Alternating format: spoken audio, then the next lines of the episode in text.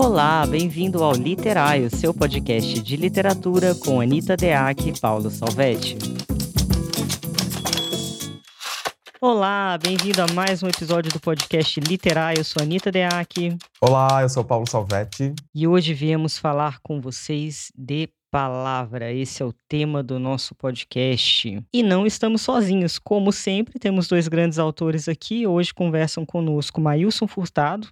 Ele é cearense, autor, dentre outras obras, de A Cidade, que é um livro de poesia, uma obra independente que ganhou o Jabuti de literatura na categoria, categoria poesia em 2018. E além de ganhar na categoria poesia, ele também ganhou como livro do ano. O Maílson é de Varjota, no Ceará, também é ator, diretor, dramaturgo, produtor cultural, e ele tem mais de 10 textos encenados no teatro. Também temos Mariana Salomão Carrara. Ela é paulistana, tem o um livro de contos Delicado Uma de Nós e os romances Fadas e Copos no Canto da Casa, e Se Deus Me Chamar Não Vou, publicado pela editora Nós no ano passado. Muito bem, estamos bem acompanhados mesmo. Aliás, sempre bem acompanhados, né? Isso tem sido uma, uma alegria do nosso podcast, sempre trocar aí com a galera da pesada, que tem sempre coisas legais para contribuir aqui com a gente. Que Arapuca, em palavra. a palavra, as palavras.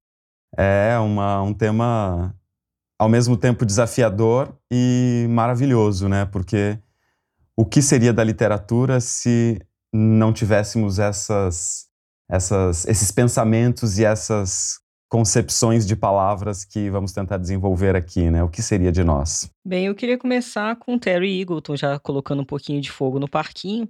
Terry Eagleton, que é um filósofo e crítico literário britânico, né, muito conhecido pelo pessoal que estuda letras. Ele disse, num determinado momento, falando sobre o desenvolvimento da literatura inglesa: Toda a noção de linguagem baseava-se no mimetismo ingênuo, a teoria de que as palavras são, de alguma forma, mais sadias quando se aproximam da condição de coisas. Acontece que assim elas deixam de ser palavras. Aqui o Terry Eagleton está tá colocando, né, que quando a gente usa a palavra para mimetizar a realidade, esse é mais ou menos o contexto da explicação dele, você deixa de entender a palavra como tendo a importância em si e não como um mero veículo representativo, porque essa seria apenas uma das funções dela. Para mim, a grande discussão com a palavra, quando a gente pensa em literatura, é exatamente esse lugar de a gente tentar é, desvincular a palavra como uma coisa que serve para representar alguma coisa, alguma outra coisa. Assim como, de algum modo, a literatura, para mim, não é alguma coisa que representa uma outra coisa, ela é a coisa. A palavra também é a coisa. Ela não é exatamente a representação das coisas. Claro que tem uma relação entre coisas e palavras, porque as palavras nomeiam as coisas, mas as palavras elas não são é, meras representações das coisas.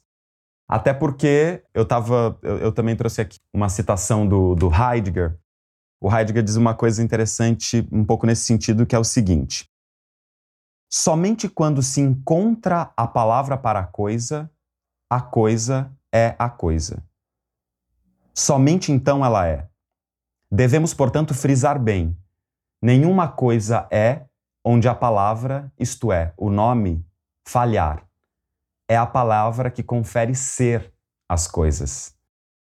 Eu acho isso maravilhoso porque ele está tirando aqui essa ideia da, da, representação e entendendo que as coisas e as palavras são um, uma, um, uma relação que determinam, enfim, isso que a gente vê ou, ou, ou fala sobre. Ele está falando que não é nem a coisa em si, nem a palavra, é a interação entre essas duas coisas que corporifica. Isso, é a palavra que confere ser as coisas. A coisa passa a, a existir concretamente à medida que nós achamos a palavra correta para ela.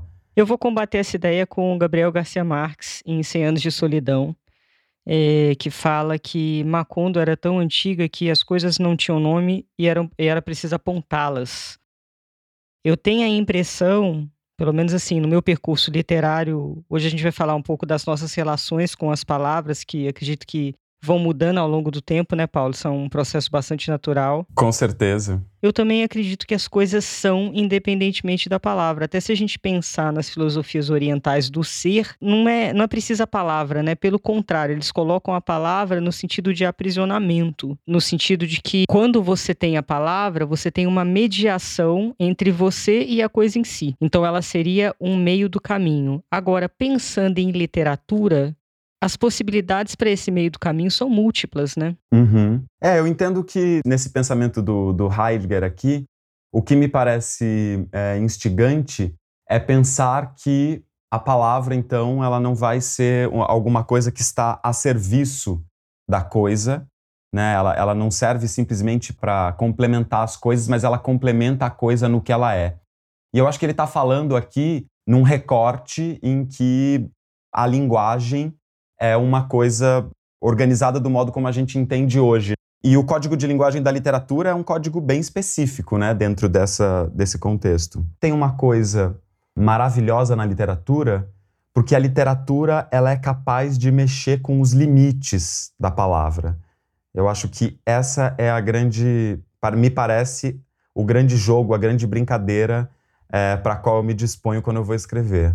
Ah, eu também, muito. Eu estava pensando aqui, Paula, relacionando o que você está falando agora, a gente pode pensar em pontos diferentes. Né? A gente tem essa estrutura do discurso que você estava falando, que é, é a estrutura da língua, né? Tem a ver com ordenamento em cima do qual vai funcionar a palavra. A gente tem as estruturas sintáticas, a gente tem um jeito de se de construir a linguagem. Então esse ordenamento, digamos assim, da estrutura da língua, qual seria, no segundo lugar, segunda reflexão para a gente, não? Qual seria o propósito da palavra dentro da literatura em relação a esse ordenamento? se a gente for pensar a palavra é, no uso mais comum dela, ela tem o uso da comunicação, né? Que é a palavra falada, que é a palavra na nossa vida diária. Quando a gente vai levar a vida para a literatura, porque a literatura ela não é a vida, mas ela fala sobre a vida, ela toca na vida, ela reflete sobre a vida, de que forma a gente vai levar essa estrutura da vida para literatura e como a gente vai alterar isso de forma a questionar coisas, a trazer novos mundos possíveis, né? E a língua em si, é, esses dispositivos de discurso, no momento que você falou que quebrar, colocar em outros contextos, fazer esse jogo, esse trabalho com a palavra que vai sair do lugar comum, aí é que eu acho que de fato a gente pega os grandes clássicos e os grandes autores, que são sempre os mesmos por enquanto, né? James Joyce, Virginia Woolf. Guimarães Rosa. Ai, grandes retomeridas. Já cumprimos a cota nesse episódio. que vão realmente colocar essa palavra num contexto outro. Eu diria, inclusive, que eles vivificam a palavra. Tenho, eu coloquei um trecho aqui, ó, separei pra gente do Otávio Paz, no Arque a Lira, que é muito bonito. Ele fala o seguinte: a missão do poeta é restabelecer a palavra original desviada pelos sacerdotes e pelos filósofos. Em que sentido? Eu acho que ele estava se referindo a esse excesso de definição que tem na, na, filosofia e dos ritos que tem a ver com a teologia, é tirar um pouco a palavra da baia e devolver a ela esse sopro original, digamos assim. Perfeito, eu também estava pensando bem nesse lugar. Um outro poeta brasileiro que é maravilhoso para pensarmos sobre a palavra é o Manuel de Barros. Acho que o Manuel de Barros tem uma obra toda metalinguística bem nesse lugar de recriação da palavra. E eu separei aqui um aforismo dele que diz o seguinte: desinventar objetos. O pente, por exemplo. Dar ao pente funções de não pentear até que ele fique à disposição de ser uma begônia ou uma gravanha. Usar algumas palavras que ainda não tenham idioma. Maravilhoso. Maravilhoso, né? Uh, acho que o, o, Manuel de Barros faz na, na sua poética é tentar um pouco pensar que existe um, um limite. A palavra é um limite. Né? Se a gente pensar, por exemplo, a palavra cadeira. A palavra cadeira significa alguma coisa e ela é um código que a gente reconhece tanto ao ver uma cadeira quanto ao escutar a palavra cadeira. E a gente sabe que serve basicamente para sentar, a gente associa a, a cadeira a uma mesa, enfim, a uma escola. Mas como é que a gente tira esse ordinário da cadeira quando a gente usa na literatura, por exemplo, como é que a gente pode tirar esse ordinário da cadeira e dar para a cadeira novos espaços para fluir? Né? Então, se ela é esse limite né, estabelecido por, pela, sua, pela sua função, pelo seu uso, que é uma coisa da, da, do mundo ordinário, como é que quando a gente leva ela para a literatura, a gente pode expandir? O que é muito utilizado é a metáfora, né? Que é o primeiro recurso técnico assim que se utiliza para tirar uma palavra da obviedade, do sentido literal dela. Mas eu acho que a gente pode ir muito além. Uhum. Não precisa ser só por meio da metáfora. Eu gosto muito de música clássica, Beethoven, principalmente, Sinfonia número 9, eu ouço muito, me inspira bastante. Porque a música, o som na música, ele não representa nada.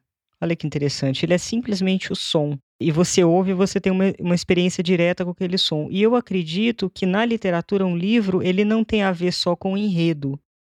Existe toda uma narrativa da sonoridade das palavras que não tem necessariamente explicação, mas que é uma pauta sonora subliminar que alguns autores sabem compor como se fossem mágicos. E esse é um movimento que eu procuro muito. No, na terceira parte do meu livro, por exemplo, eu fui sendo dragada também para uma construção de sonoridade que de repente eu, eu entendia o que, que eu estava fazendo, mas é como se aquilo tivesse é, adiante de mim. É um processo muito doido. Eu odeio esses misticismos, você sabe, né? Essas coisas de ai, desceu, não sei o quê, não suporto esse tipo de coisa. Mas em alguns momentos não tenho o que fazer a não ser eu realmente achar que tem alguma maluquice no ato de escrever, que não é só a técnica de voltar ao texto, lógico que eu volto e reescrevo muito, mas tem alguns momentos que existem sonoridades marcadas que você descobre e que você vai colocando nas palavras na sequência de forma que você tem um texto cheio de ecos de determinadas sílabas.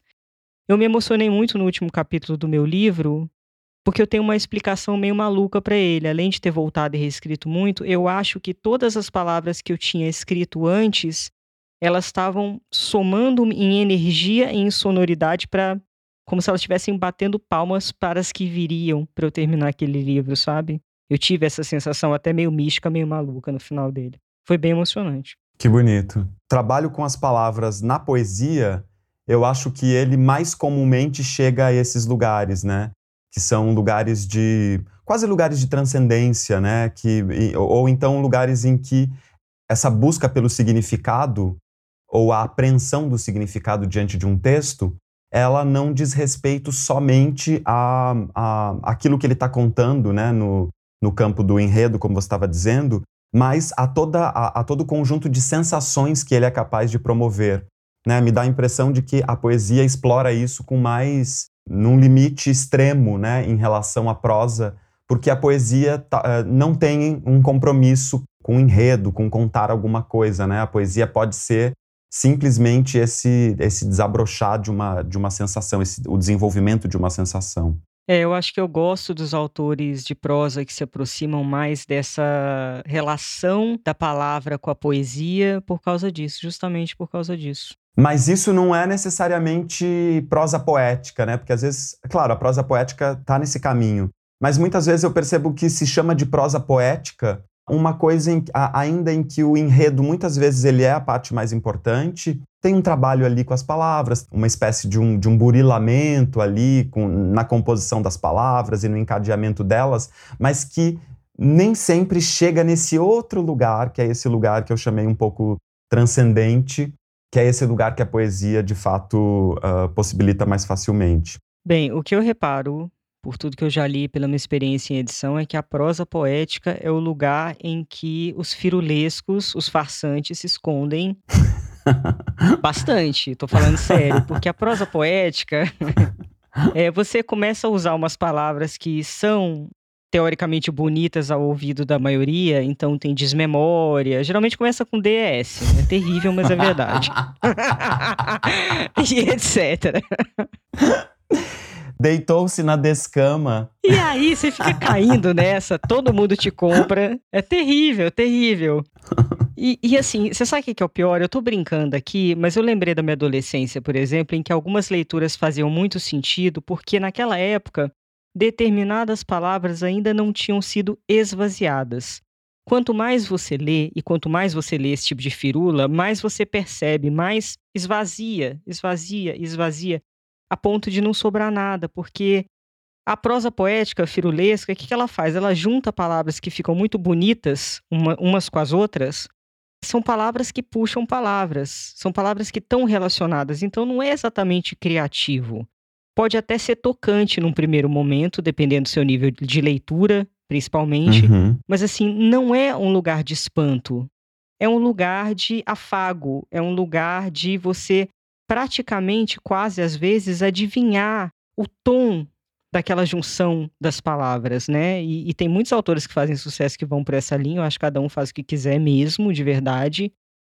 Mas é doido, porque eu tenho a impressão que hoje em dia as palavras que causam espanto, nessa concepção de, de lida com a palavra que a gente está falando agora da poesia, ela Uhum. tem menos apelo, né? Primeira resenha que saiu sobre o meu livro, a primeira ou a segunda, não lembro, que saiu do meu livro, logo no começo estava lá assim: Paulo Salvetti apresenta numa prosa poética. Daí eu falei: eita caramba, lá vem.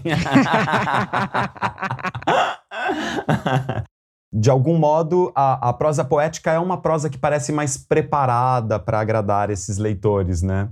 Mas muitas vezes, como você disse, ela esconde uma coisa que é também uma obviedade, né?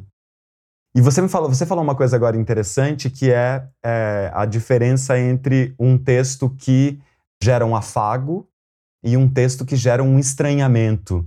Eu acho que as palavras têm totalmente o poder de fazer isso, e não só as palavras por si, mas as composições de palavras, né? E assim, não tem nada mais inesquecível do que um texto que te gera, te coloca num lugar de estranhamento, né? Por exemplo, eu lembro, sei lá, a primeira vez que, que eu li Saramago, os textos que geram estranhamento, eles são até difíceis a priori de você, eles não são de uma penetração fácil, né? Então, às vezes, você orbita um pouco por ele para depois conseguir ir sacando e se reiterando dos códigos. E eu acho que isso, isso sim é o arrebatador e tem muito a ver com as palavras. E eu acho que é um processo, porque se eu pegar, por exemplo, meu primeiro livro, é, o Mate-me Quando Quiser, eu estava muito próximo ainda do jornalismo, então a palavra tinha uma dimensão de comunicação e de materialidade e literalidade muito forte. E eu só fui estudando muito e desenvolvendo essas outras possibilidades com o tempo.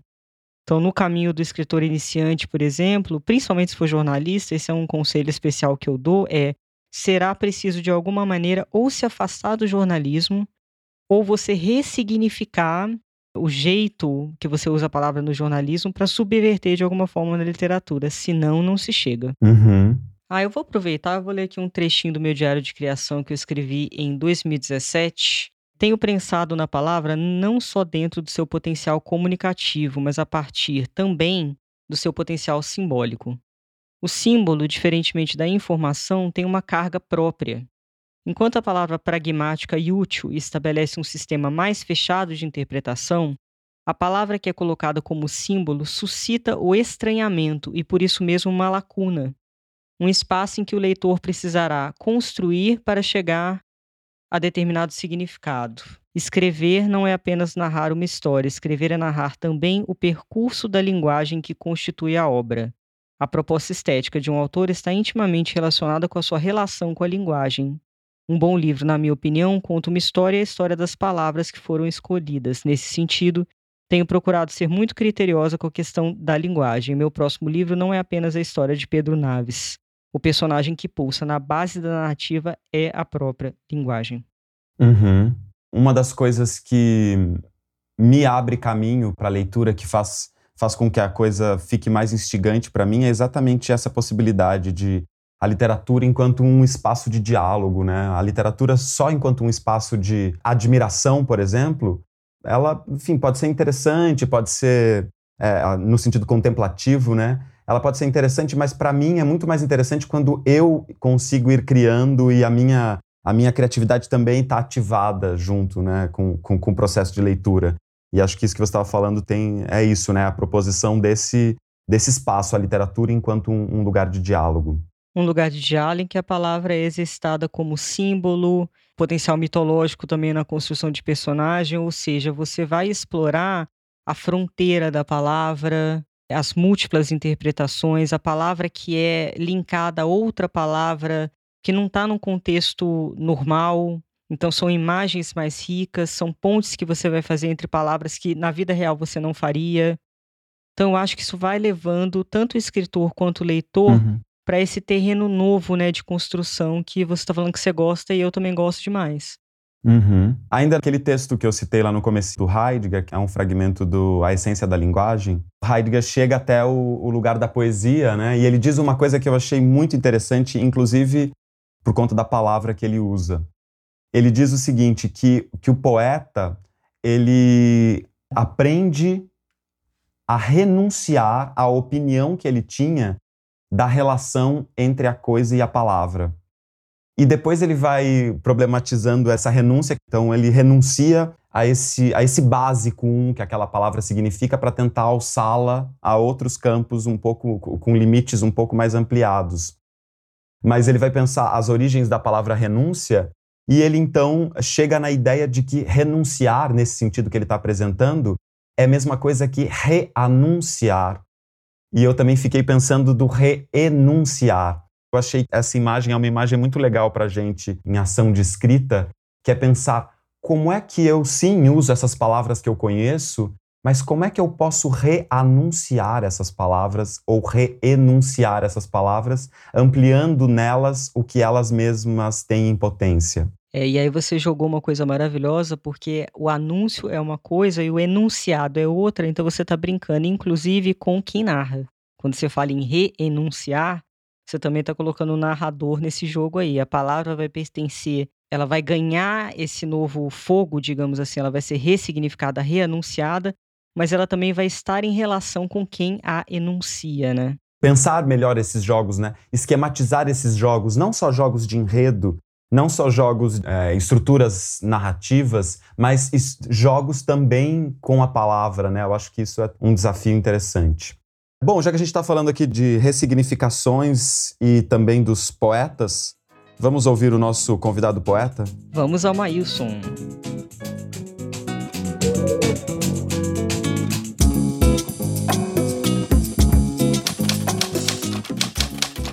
Olá, desde já uma alegria imensa estar aqui no Literai e com um desafio enorme falar sobre palavra.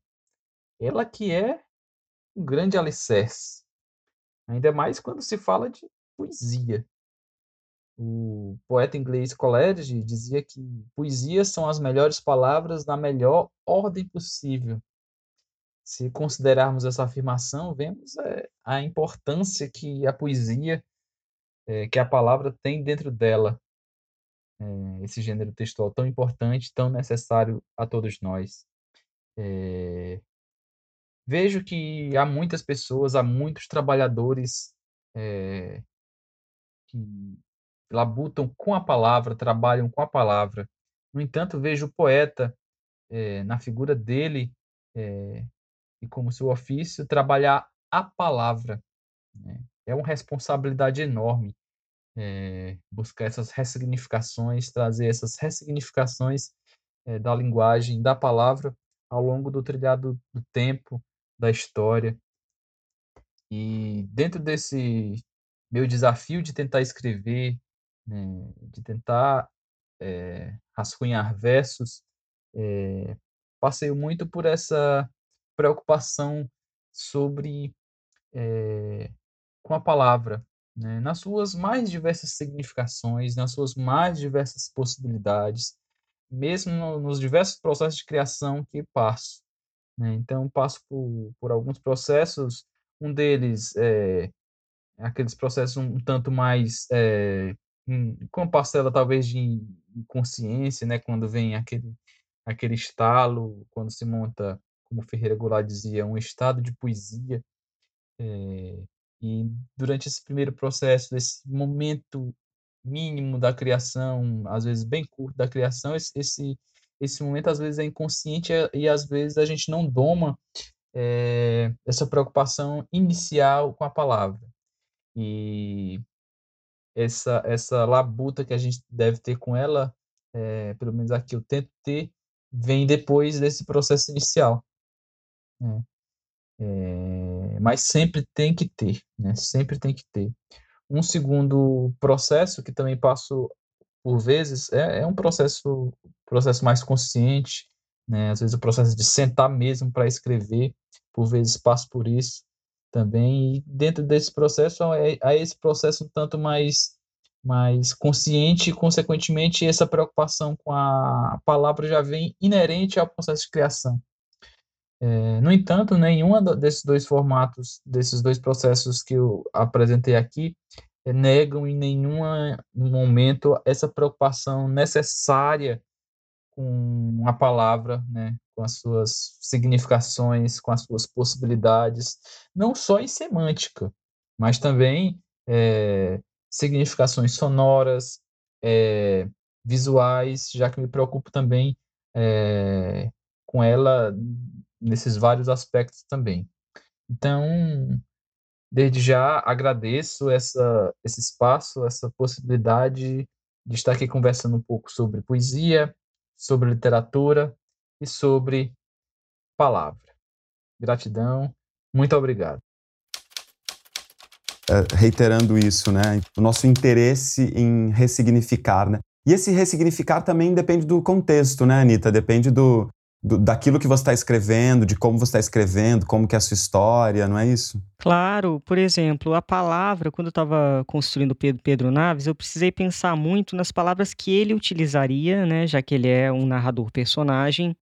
Então eu tive que estabelecer uma relação ali. Ao mesmo tempo, olha que doideira, Paulo, eu, eu construí o Pedro Naves pensando assim, ele é um narrador personagem, então ele vai colocar o eu idealizado dele em jogo, né? Ele vai falar a partir de quem ele acha que é. Só que eu tinha uma outra ideia. No último episódio a gente falou isso, né? Como existe uma diferenciação entre o que o personagem é para o autor e o que o personagem é para ele mesmo. Como no caso do meu livro, esses dois jogos são muito diferentes, uhum. eu lidei com duas linguagens diferentes. Eu lidei com essa linguagem desse narrador-personagem, também tem trechos de narração em terceira pessoa no meu livro, e de alguma forma eu dei uma invadida na linguagem dele para fazer essa quebra e espanto que ele mesmo não seria capaz de fazer. Então, existem dois trabalhos diferentes com a palavra ali. A palavra, quando ela está na boca do Pedro Naves, ela serve um pouco para tentar esconder quem ele é. No entanto, eu vou jogando no meio da narrativa, nas alegorias, no realismo mágico, outras palavras que vão jogando luz sobre essa espécie de farsa que o meu personagem estabelece. Quando a gente vai criar um narrador personagem, talvez a nossa tendência maior seja a gente se preocupar, por exemplo, no campo das palavras, com as palavras possíveis na boca desse personagem. Esse talvez seja uma primeira camada que os autores costumam fazer, mesmo porque, pra, porque aquele, aquele narrador personagem ele precisa, de algum modo, se identificar, enfim, aquela linguagem também vai dizer sobre ele. Mas tem uma, uma outra questão que é quem está escrevendo aquele livro não é exatamente esse narrador. E o projeto estético desse livro, ele não é desse narrador, ele é desse livro. Né? Então, nesse sentido, o conjunto de, de palavras ou a linguagem que determina a existência de um livro, ela não é a linguagem do narrador, ela é a linguagem desse romance. Né? Então, por isso eu acho interessantíssimo esse movimento aí que você está contando, porque em algum momento, quando o Pedro Naves deixa né, de controlar né, essa narrativa e essa narrativa passa a ter é, espaços que vão se ampliando, eu acho que isso uh, possibilita que esse romance é, ganhe uma potência maior que a potência que o, é, do Pedro Naves por, e que é a potência dessa obra. Né? Eu acho que quando, uh, em algum sentido, quando Heidegger estava comentando sobre aquela, essa, essa relação né, entre a coisa e a palavra, ele estava comentando um pouco sobre esse espaço do entre, que é essa potência que talvez um romance tenha também, um grande romance tenha numa unidade que, que a gente não, não consegue palpar, às vezes não consegue exatamente dissecar, mas que, uh, enfim, tem ali uma explosão interna que vai para além do personagem, vai para além do enredo, vai para além desse campo ordinário, dessa relação verossímil com, com a vida e com o mundo. É, no meu caso, eu estabeleci um certo embate entre dois tratamentos diferentes da palavra. Na verdade, é até, são até três, não é nem dois, são três ali no livro. Porque eu gosto dessa subcamada que eu acho que nem todo leitor talvez se interesse, mas a gente que é escritor, a gente gosta muito, né? De pensar o que, que a palavra joga contra a outra e com a outra. Uhum. Que os diferentes discursos, como eles se articulam e como eles se desarticulam é uma reflexão sobre a forma dentro do próprio livro. E aí tem uma frase que não é minha, que eu adoro, que é do Mayakovsky, deixa eu ver se eu acho aqui rapidinho, que ele fala que literatura revolucionária exige uma forma revolucionária. Exige que você que você jogue com essas estruturas de forma a, a criar estruturas novas, né? Embora a gente a gente tenha dito que já cumprimos a cota de Guimarães, eu escolhi aqui um, um trechinho na, numa entrevista que o Guimarães estava dando, deu para o Ginter Lawrence, em que ele diz o seguinte, que acho que também dialoga com isso que você propôs. Ele fala: a linguagem e a vida são uma coisa só. Quem não fizer do idioma o espelho de sua personalidade não vive. Né? Então, se você quer ser revolucionário, você precisa necessariamente ter uma linguagem revolucionária. E não quer dizer um, um personagem revolucionário que vai lá lutar contra as coisas, né?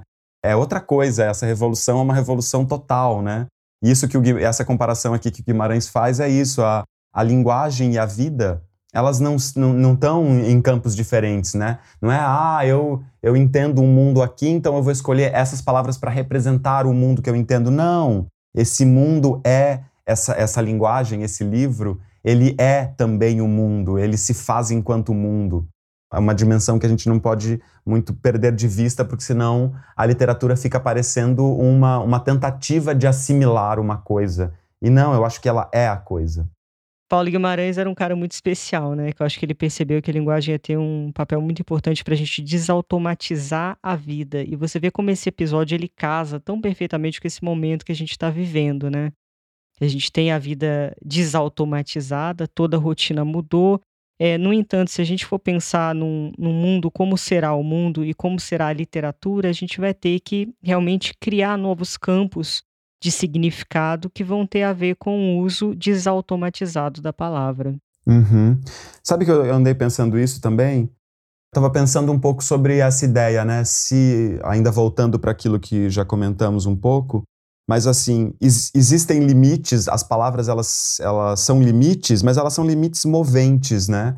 Nós, enquanto escritores, ou nós, enquanto artistas, né? Todos nós artistas, a gente é, parece que a gente exercita mais comumente esse espaço de alterar, mover esses limites. E aí eu fiquei pensando também isso, nossa, às vezes parece difícil mover limites, mas veja, uma coisa como o coronavírus, a quantidade de limites que uh, estão, estão em movimento agora. Como a gente alterou uh, os nossos modos de vida e como a gente, de algum modo, se arranjou em novas sintaxes. Ai, Paulo, aí eu acho que vai dar para fazer um paralelo perfeito. Por que, que eu fico com preguiça, por exemplo, de determinados livros de prosa poética? É, eu acho que eles não aceitam essa mobilidade, essa fronteira e essa incerteza, e eles jogam com certezas poéticas que são como se fossem umas iscas para os leitores que eu chamo de leitores minhoca, que é muito fácil de pegar. Uhum. leitores minhoca. Então são estruturas, é, leitores minhoca, muito fácil de pegar. É, são, são estruturas que têm um certo brilhozinho é, e por já estarem ali, já fazerem um determinado sentido, são estruturas fixas. Então não se joga com essa mobilidade da palavra, com essa palavra que vai como um rastro ao longo do livro inteiro, levando para esses lugares de fronteira. Uhum. É, eu acho que estabelecer jogo, jogos, inclusive com as imprecisões da palavra, é uma coisa que é uma coisa desafiadora e que leva muito mais além do que trabalhar com verdades estabelecidas. Né? Inclusive, a Mari, nossa próxima convidada, trata um pouco disso. Vamos escutá-la? Vamos aproveitar. Mari Carrara.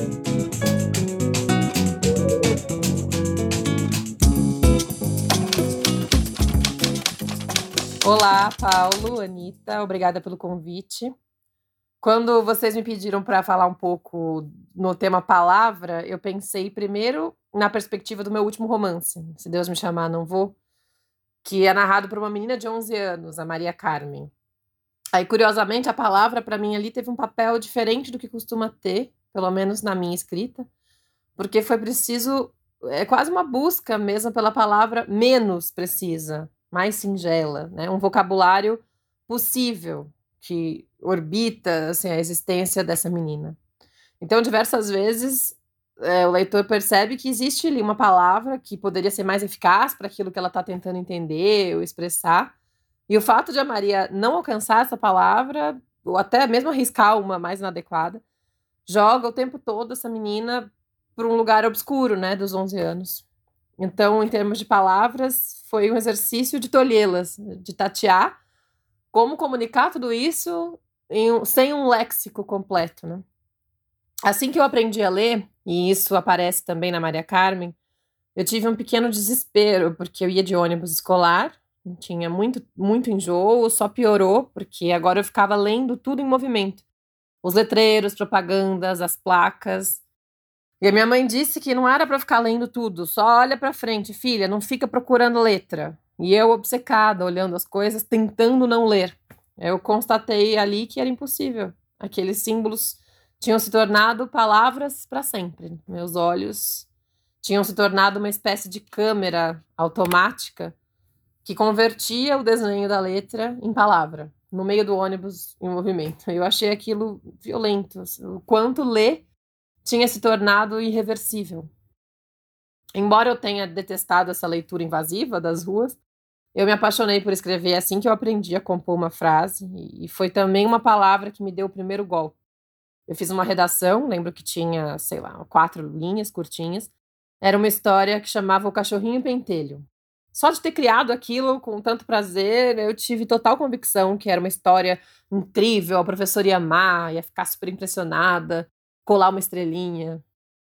E na verdade ela me entregou com um círculo em vermelho grave, assim, em torno da palavra pentelho. Escreveu chulo no lado. Eu tive que perguntar em casa o que, que era chulo, o que, que era pentelho. Eu fiquei com uma vergonha de ter estragado toda a redação por não saber todos os lados que uma palavra podia ter.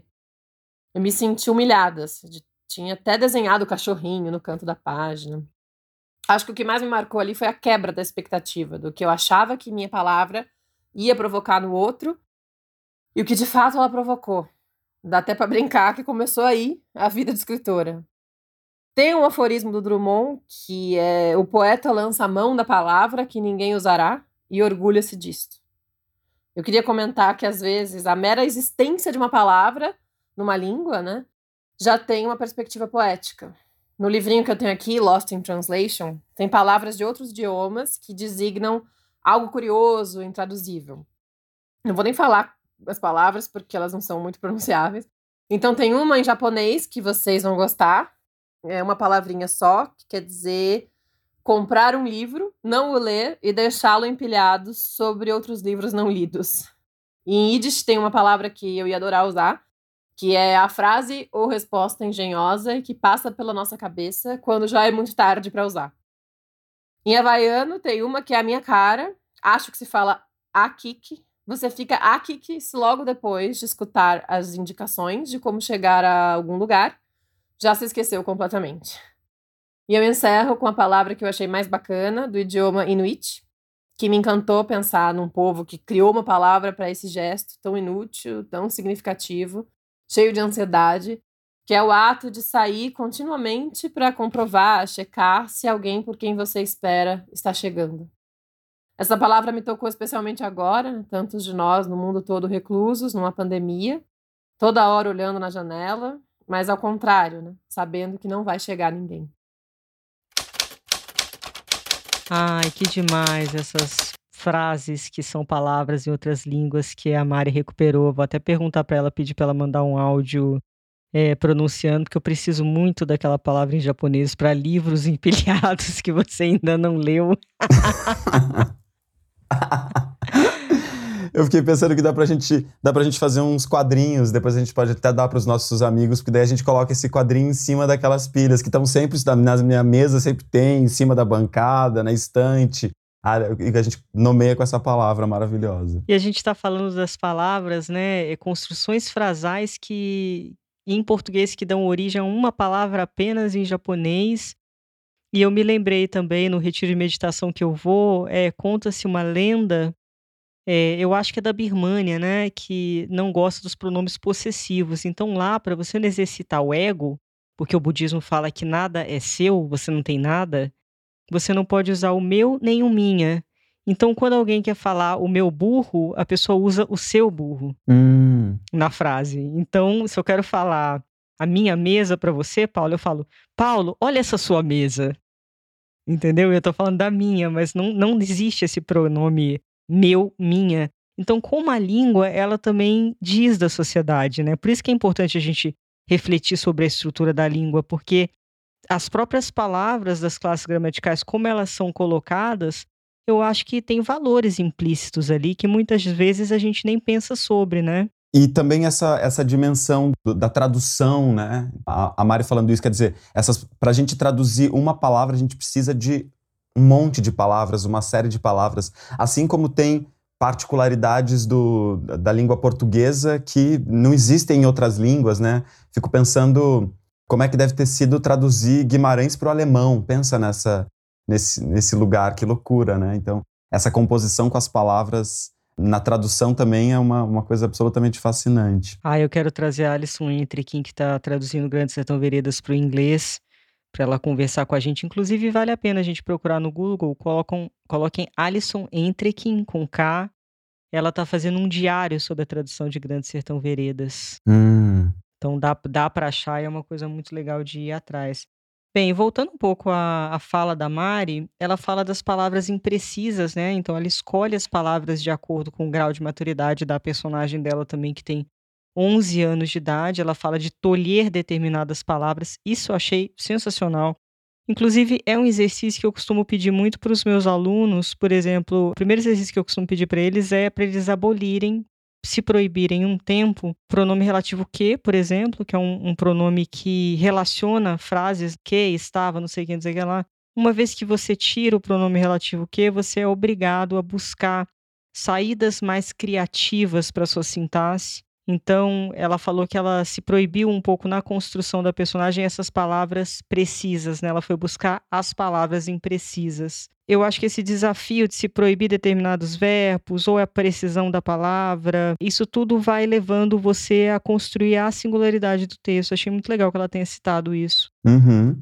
Lembrando agora você comentando desse, dessa proposição para os seus alunos, eu na, na, minha escrita eu trabalho bastante com provocações assim, então eu penso em proposições. Eu, eu vinha, eu trabalhava bastante isso num grupo de teatro que eu tinha, um coletivo chamado Os Colecionadores, a gente chamava de jogos-tarefas. Então, as, as, cenas eram criadas com, com, a partir de regras. E na hora da minha escrita eu também tinha isso. Então, assim, hoje eu vou escrever pensando que eu tenho que usar essa palavra, essa cor, e eu tenho que relacionar de algum modo a esse vídeo que eu estou que eu assistindo. Essa ideia nessas proposições, claro, tem mil artistas é, visuais que trabalham com essas proposições, mas eu tive aula no mestrado com uma dessas artistas, chama Elida Tesler. E a Ellie da Tesler, inclusive, eu lembrei agora porque ela trabalha com palavras, é uma artista visual que trabalha com palavras. E um dos trabalhos dela foi pegar o, o Homem Sem Qualidades, o romance O Homem Sem Qualidades. Maravilhoso, do Múzio. Maravilhoso, né? E tirar dele todos os adjetivos. E isso virou a obra dela. Então, o trabalho dela foi, ela pintou de preto, com, com uma tinta preta, o livro inteirinho onde tinham adjetivos e ela então expôs esse livro como obra. Que é isso, né? Como é que você cria uma singularidade a partir de uma proposição, que é um, né, um isso que eu, que eu, eu brincava como jogo-tarefa. Pode ser uma coisa legal também para pensarmos né, dos nossos processos. Paulo, eu acho que valeria a pena, a gente já está se encaminhando para mais ou menos o fim desse episódio, valeria a gente contar um pouco da nossa experiência pessoal também com a palavra. Eu queria saber de você.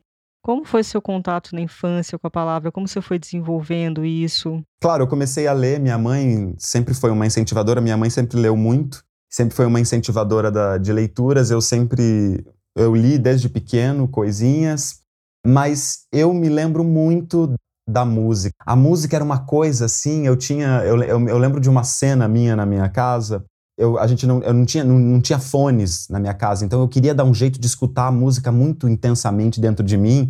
E a gente tinha esses radiozinhos com, de toca-fitas em que as caixinhas se deslocavam. Então eu colocava, eu deslocava essas caixinhas, colocava na minha orelha e colocava a música muito alta e eu ficava, eu, eu, eu lembro das palavras, eu lembro de, de coisas como panaméricas de Áfricas utópicas. Nossa, eu lembro que eu amava quando eu consegui decorar esse verso. Ou impávida que nem Muhammad Ali, do Caetano. Minha mãe amava Caetano, então tinha tudo do Caetano. Ou Os Escafandristas Virão Explorar Sua Casa, do Chico Buarque. Eu lembro, enfim, desses versos e que, que me chamavam a atenção, primeiro pela estranheza daquelas palavras que eu não conhecia, e depois, quando, quando eu sabia e conseguia entender aquilo na letra, eu me sentia assim, um adulto muitíssimo culto. então, a, a, minha relação com as palavras passa muito pela pelas poesias das músicas. E claro, depois fui levando isso para a literatura à medida que foi escrevendo, mas acho que uma curiosidade minha foi despertada nas palavras por essa relação. E você, Anitta? Eu acho que a palavra ela sempre teve um peso muito bizarro na minha vida, né? Eu fui criada pela minha tia, na verdade, minha mãe me deu para minha tia e e não se falou sobre o que estava acontecendo quando eu fui parar no Rio de Janeiro. Então, eu acho que a minha vida, minha transição ali dos quatro para os cinco anos já começa com frases não ditas, palavras que eu precisava ouvir e que eu não ouvi. E de repente eu vou parar numa casa sem saber exatamente porquê, com uma pessoa que era minha tia que eu adorava, mas sem saber exatamente porquê. Então, essas palavras que me faltaram, ao mesmo tempo, elas me foram dadas por essa mesma pessoa, que, que é minha tia, que me ensinou a ler com cinco anos e era apaixonada por leitura, era uma mulher que lia muito, mas que não me deixava fazer redação. Quando eu fiz sete anos, por exemplo, que a gente começou a escrever e tal, ela não me deixava fazer exercícios de escrita, ela escrevia por mim. Então, essa questão da palavra negada, para mim, ela sempre foi uma coisa muito forte desde a infância. É, de maneira que eu acabei recuperando na minha vida a palavra de forma a, a me entender como gente foi uma recuperação da palavra. Isso é até muito forte falar isso, né? Eu lembro que na infância eu inventava línguas, eu falava línguas estranhas é, pelo jardim, com as plantas e com as coisas, né? Pagar de louca aqui, mas é verdade. eu dava uma de professora falando línguas estranhas com alunos imaginários também. E aí toda a minha construção da palavra, ela começou é, para tentar entender o mundo. Depois eu fui para o jornalismo, que era essa abordagem mais literal, né, da palavra como então a palavra vai me explicar o que é o mundo. Eu posso explicar um fato com a palavra, eu posso entender um fato com a palavra. E aí eu saí do jornalismo justamente porque eu entendi que a palavra não dá conta de conter, não dá conta de definir e também não dá conta de rotular alguma coisa. Uma coisa é o fato, outra coisa é a alma do fato. E eu acho que eu fui ser escritora porque eu queria lidar com a palavra de forma a encontrar as almas dos fatos, das, das coisas, essa, esse terceiro lugar que a gente estava falando sobre, né? Que bonito, Anitta. Linda essa história. Me lembrou um pouco da história da, da Eliane Brum também, que eu já citei aqui outro dia. Mas a Eliane Brum também, né, ela tem um caminho parecido com o seu. Ela também sempre foi teve uma relação com a literatura, mas também foi para o jornalismo, foi jornalista, se tornou uma, uma repórter. Em algum momento ela se deu conta que. Eu acho que ela. Ah, acho que ela estava fazendo uma, uma, uma, reportagem em algum lugar uh, em que as pessoas estavam doentes, morrendo. Uma menina falou para ela: me salva. E ela pensou: meu, mas eu vou só escrever sobre isso, escrever vai ajudar a salvar. E ela chama isso de a crise da palavra ela tendo essa crise com, com a palavra, e ela teve que se ressignificar um pouco o fazer jornalístico, escrever jornalisticamente, mas também depois disso passou a escrever literatura. Né? Então a Eliane Brum também tem uns, uns romances publicados é, em decorrência dessa tentativa de transbordar né, esse, essa relação com a palavra que no jornalismo parecia que não era capaz de captar essa, essa alma aí, como você citou. E é muito doido, porque até os 30 anos, acho que até os 28 mais ou menos, a minha relação com a palavra ela era muito verborrágica, de achar que a palavra tinha todo esse potencial e etc. E depois dos 28 anos, eu entendi a, a palavra como uma abordagem muito pessoal, como uma expressão muito pessoal. Ela não tem a ver com uma verdade absoluta, ela tem a ver com um jeito de se colocar no mundo, né? E isso tem muito a ver também, que era outra coisa que, que eu acho que seria legal é, colocar, que eu ia te perguntar também, que é a relação da palavra com o silêncio, né? Eu ia falar exatamente sobre isso agora. Eu, à medida que o tempo foi passando, eu sempre fui uma pessoa muito tímida, eu, eu, eu era uma criança tímida, embora, assim, tímido no sentido de, de me expressar, de falar sobre as coisas. Sempre me interessei, era, tinha amigos e tal, mas eu era tímido, contido. E na medida que a vida foi se desenvolvendo, e veja, eu sou ator, né? Obviamente trabalhei isso de, de várias maneiras para transpor essa timidez ou fazer uso dela quando queria.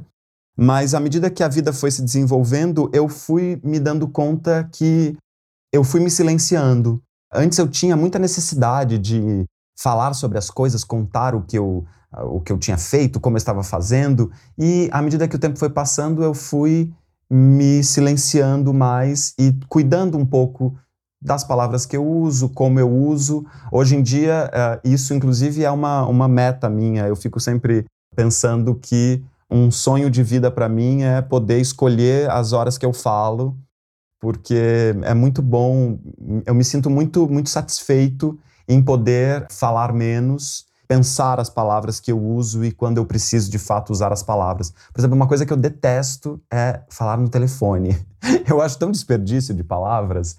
Agora está até reconfigurando um pouco isso, porque nesses dias de pandemia, nossa, está sendo um festival de, de, de videochamadas, e de fato a gente quer ver algumas pessoas que, a gente, que eu costumo ver cotidianamente, não posso ver, então uh, nesse, nesse momento as coisas estão um pouco diferentes, mas no geral eu detesto o telefone. É terrível, porque é invasivo, né? Uma coisa que não era invasiva, né? Você tem que atender naquele momento, eu prefiro que me mande áudio que aí eu ouço quando eu quiser, é bem mais legal. Mas voltando para a escrita, eu acho que esse processo que você está falando do que falar de qual palavra colocar, é, para mim tem ficado cada vez mais sucinto. Também já não sinto necessidade de escrever verborragicamente, eu escrevo mais devagar, prestando atenção em cada palavra. E outra coisa, eu acho que a maturidade tem me levado a entender quais discursos são do mundo, quais discursos são dos outros, quais discursos são da moda e o que, que eu preciso filtrar de tudo isso para encontrar as minhas próprias palavras na ordem delas, numa ordem que faça sentido para mim e que não chancele só essas inúmeras palavras esvaziadas que a gente tem por aí. Isso tudo que a gente está falando aqui nesse episódio tem a ver com uma, uma urgência que nós, enquanto escritores, temos, mas acho que é uma urgência maior até que o campo dos escritores. Mas essa urgência de pensar por que tanta palavra ou quais, eh, que valor eu dou para essas palavras. A gente está num, num, momento em que a ideia de verdade, quer dizer, a gente sabe, eu, eu por exemplo, não, não acredito num, em verdades universais, grandes verdades, mas a gente está num momento em que isso se diluiu muito. Né? A ideia de verdade hoje, para você plantar uma verdade ou dizer que alguma coisa é verdade, basta você fazer um meme e ficar divulgando ele aí no WhatsApp, que isso já cola, né? Vide, vide nosso mundinho, vide Brasil atual é importante para a gente, enquanto artistas, mas enquanto cidadãos também, a gente pensar um pouco o valor das palavras, né? E para que a gente não deixe as palavras tão sujas como elas têm estado. Até essa metáfora aí que eu usei agora da, da palavra suja, ela vem de um poema que eu gosto muito da Viviane Mosé, vou ler aqui o, só o comecinho dele. Ela diz o seguinte, Receita para lavar palavra suja. Mergulhar a palavra suja em água sanitária. Depois de dois dias de molho, Quarar ao sol ao meio-dia. Algumas palavras, quando alvejadas ao sol, adquirem consistência de certeza, por exemplo, a palavra vida.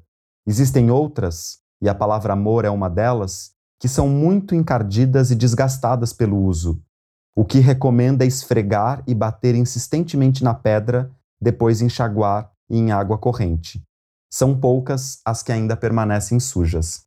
Então essa, eu acho que essa brincadeira, né, esse jogo traduz um pouco dessa, dessas nossas aflições aqui compartilhadas, que é essa nossa necessidade de pensarmos que as palavras elas têm sim uma carga que é, é, é, é fundamental que ela seja compartilhada, né? Quer dizer, a, a, linguagem é uma coisa que depende de uma troca comum de códigos para que a gente possa se comunicar e se entender, mas também a gente precisa escolher, pensar, trabalhar e um pouco estabelecermos relações de, de namoros com as palavras, relações de flertes com as palavras, para que a gente possa extrair delas novidades da relação que nós estabelecemos com ela e não essa relação só uh, impessoal, né, que muitas palavras acabam tendo. Já posta, já dada e que às vezes a gente compra como se fosse nossa porque a gente não reflete sobre tudo isso, né?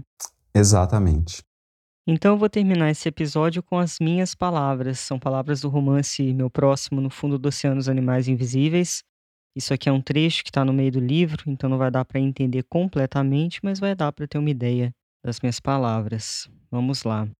Quando Justina fez sete anos de idade, ouviu do sábio da pedra que fosse ao rio e procurasse nos arredores uma samaúma enfeitada no tronco por uma orquídea azul. A menina foi no mesmo dia em que Pedro Naves esteve lá com Ernesto. E enquanto ela passava a ponta dos dedos na pele da flor, Pedro não pôde vê-la, ocupado em pensar como o irmão se parecia com ele. A cada toque de Justina na pele da flor surgiam outras flores pelo tronco.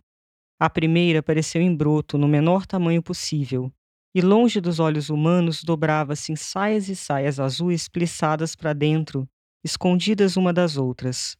A segunda flor apareceu logo depois, e após o mesmo tempo a terceira, e multiplicaram-se as flores de forma que a história continua, e ainda hoje persistem nessa dobrança, não várias, mas a mesma flor, como sabia o velho sábio ao observar de cima da pedra o oceano azul em que se transformava ao redor da Samaúma.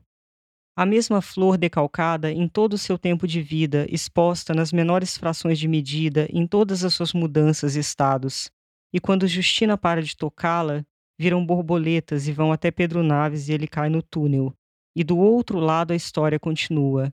Pedro acaba de nascer, seu pai, sua mãe, suas irmãs, seu avô, Sara, Zé, Lauro, todos que passam por sua vida nascem ao mesmo tempo e depois ressurgem além do que eram antes. A floresta está repleta de recém-nascidos e mortos.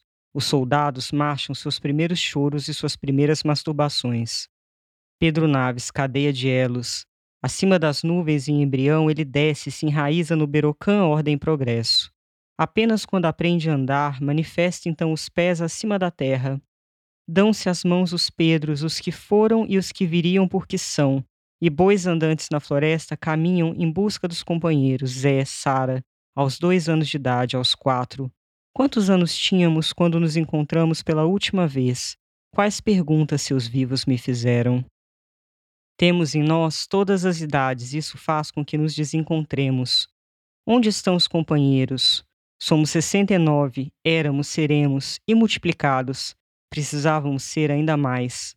Um soldado se esconde atrás dessa maúma, ele e seus elos, nossos pensamentos mais numerosos do que todos os segundos que somos.